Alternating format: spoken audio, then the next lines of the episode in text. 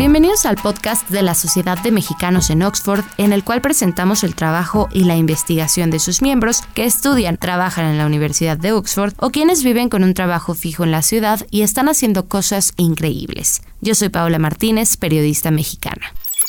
En este episodio platicamos sobre neurociencia, síndrome de Tourette, trastorno obsesivo compulsivo y salud mental a través de la investigación de Ricardo Márquez Gómez son neuronas que tienen brazos como muy largos, ¿no? Así como el señor fantástico, el increíble, ¿no? Que tiene brazos larguísimos, algo parecido.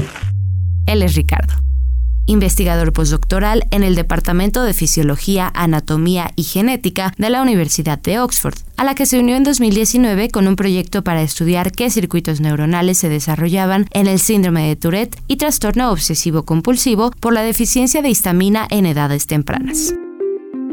Hay neurotransmisores que digamos que son los, los interlocutores, son los que, los que hablan más en el cerebro, los más ruidosos. Podríamos imaginarlo como el primer capítulo de Bob Esponja, cuando llegan todas las anchoas al restaurante porque quieren comer.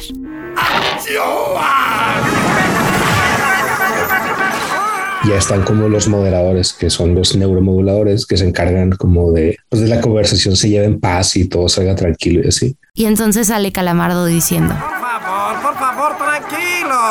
¿Es esta la forma de comportarse, eh?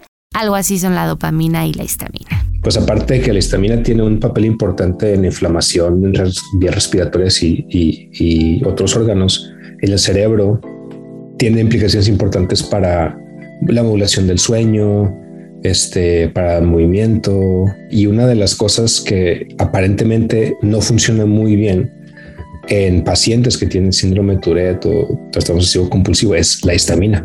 Digamos que usualmente hay 10 histaminas tratando de modular la conversación entre neuronas y en estas patologías hay una o dos. Y para realizar estos estudios utilizan ratones genéticamente modificados de manera que su condición se parezca a la de los pacientes. Entonces, utilizando esos, esos animales, nosotros podemos jugar con los circuitos, circuitos neuronales, podemos empezar a a modular las condiciones del cerebro que nosotros sabemos que están implicadas, por ejemplo, en el control motor. Hola, soy Lolito, tengo síndrome de Tourette y hoy día voy a estar puntuando mis tics. el primero, ese, pop. Ahora, a través de redes sociales como TikTok, hay muchas personas que cuentan su experiencia sumado a celebridades como Billie Eilish so many people have it that you would never know. o David Beckham. Have the labels facing perfectly and it really like Victoria will go in and just tweak it a little bit. Quienes han hablado al respecto de su condición, pues se trata de un trastorno hereditario que no es degenerativo ni aumenta con el tiempo. Es muy común que tengan la, la coprolalia, ¿no? La verborrea que dicen, que dicen cosas, malas palabras. Entonces, todo eso son, eh, son circuitos que están relacionados con el control motor y son, se desequilibran y generan estos tics que le llaman, ¿no? Pero al ser difíciles de controlar, generan rechazo y bullying a quienes lo padecen. En México, la Secretaría de Salud tenía registro de 40.000 casos activos en sus últimas cifras de 2011 y se estima que afecta entre 5 y 30 niños por cada 10.000 que son diagnosticados alrededor de los 7 años lo cual implica que son trastornos con los que los pacientes ya nacen o empiezan en edades muy tempranas. Es la relevancia de entender por qué, si desde el nacimiento ya vienen condicionados a, tener, esa, a tener síndrome de Tourette, trastorno compulsivo, y a la lista le podemos sumar más desórdenes, ¿no? Autismo y algunos, algunos procesos psicológicos, algunas depresiones, cosas así. ¿Qué está pasando en las primeras, en las primeras edades? Algo que en las neurociencias es complicado de estudiar por los rápidos cambios que ocurren en el cerebro durante el desarrollo.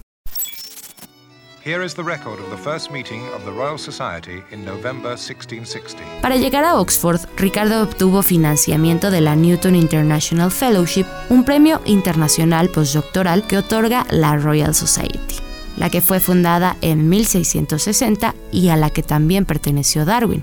Este premio se otorga a académicos seleccionados para llevar a cabo investigaciones en el Reino Unido a largo plazo. Para Ricardo, el ambiente multicultural del laboratorio le ha ayudado a cumplir sus sueños, literalmente, por la diversidad de enfoques y manera de trabajo que se complementan hasta hacer alcanzables sus objetivos. Guau, ¿no? Bueno, volviendo a la investigación, ¿recuerdas los brazos del señor fantástico del principio? Aquí es donde entran a la conversación.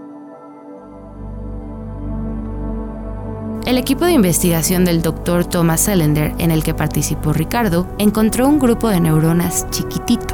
Que son como unas 60 mil neuronas. Que generan histamina. Y entonces, a través de todos esos, esos brazos largos de las neuronas, van liberando histamina en todo el cerebro y van controlando cosas. Algo que encontramos con estos brazos es que hay una región del cerebro que se llama el núcleo de la cama de la estrella terminal, coloquialmente conocida como la amígdala extendida, relacionada con las emociones y reacciones que tenemos a los estímulos del mundo exterior. Y en esa parte eh, nosotros encontramos que hay un cúmulo de bracitos de histamina que se empiezan como un nudo, así muy, está muy, muy, muy hecho muy entrelazado. En esa región del cerebro está muy relacionado con la ansiedad social para cuando, sabes, se disparan los tics y también es un núcleo que tiene mucho impacto hormonal y que está muy, digamos, en neurociencia le llaman como que tiene un dimorfismo este, sexual. Por ejemplo, síndrome de Tourette, en edades muy tempranas, los hombres tienden a mostrar más rasgos de Tourette y las mujeres no tanto, pero conforme se van desarrollando hacia la, adultez, las cosas se invierten. Lo encontramos en, en, los ratoncitos nueve días después de nacer, es cuando empezamos a ver ese, ese cúmulo que en los humanos sería como teniendo unos 10 años de edad, más o menos 10, 11 años de edad. Entonces como que muchas cosas se correlacionan con el comienzo temprano del síndrome de Tourette. ¿Y qué sigue? Porque esas dos histaminas que te quedan en cerebro de esa disminución, si está sucediendo en ese pedacito del cerebro, si este grupo de neuronas realmente tiene participación en todo lo que acabo de mencionar, ansiedad social, el componente de género, todas esas cosas, y todavía más importante, si lo podemos este, abordar directamente como para una terapia temprana. Además, en estos descubrimientos se encontraron que estos brazos largos de histamina tienen muchas mitocondrias, que son como las baterías de las células, que cuando dejan de funcionar, las células se mueren. Ya son varios años los que están como buscando qué onda con los mitocondrias, cómo le hacemos para controlarlos.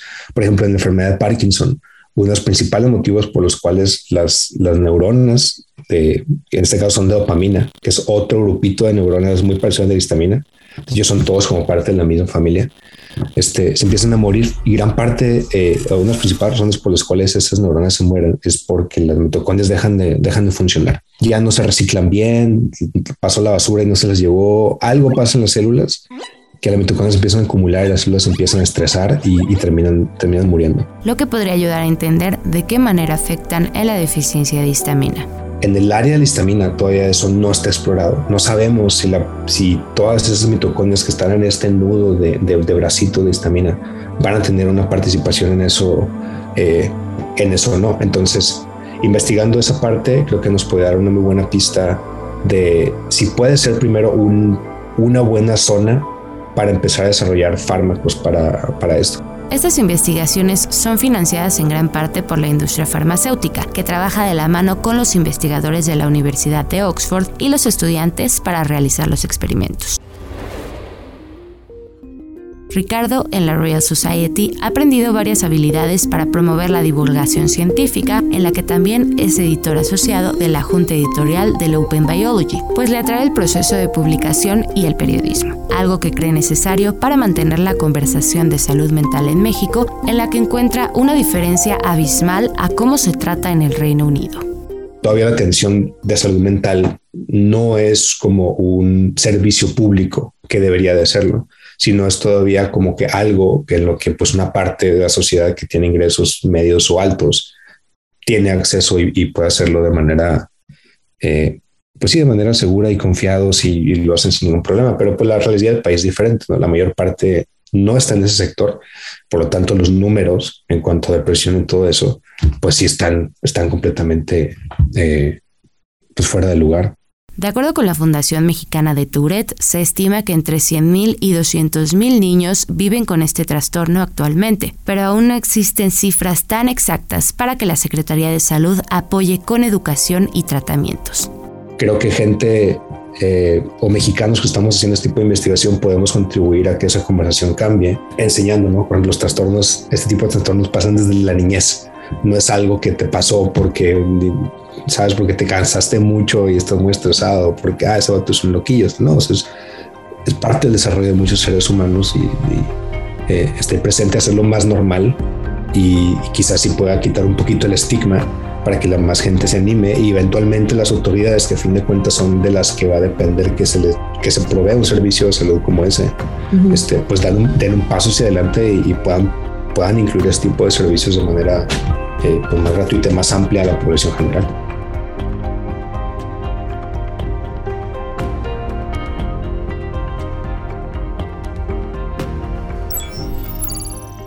Esto fue todo por hoy. Recuerda que nos puedes encontrar en Twitter como arroba OxfordMexOc y ahí enterarse de todas las actividades de la Sociedad de Mexicanos en Oxford y escucharnos en el próximo capítulo para conocer un poco más de todo lo que están haciendo del otro lado del mundo.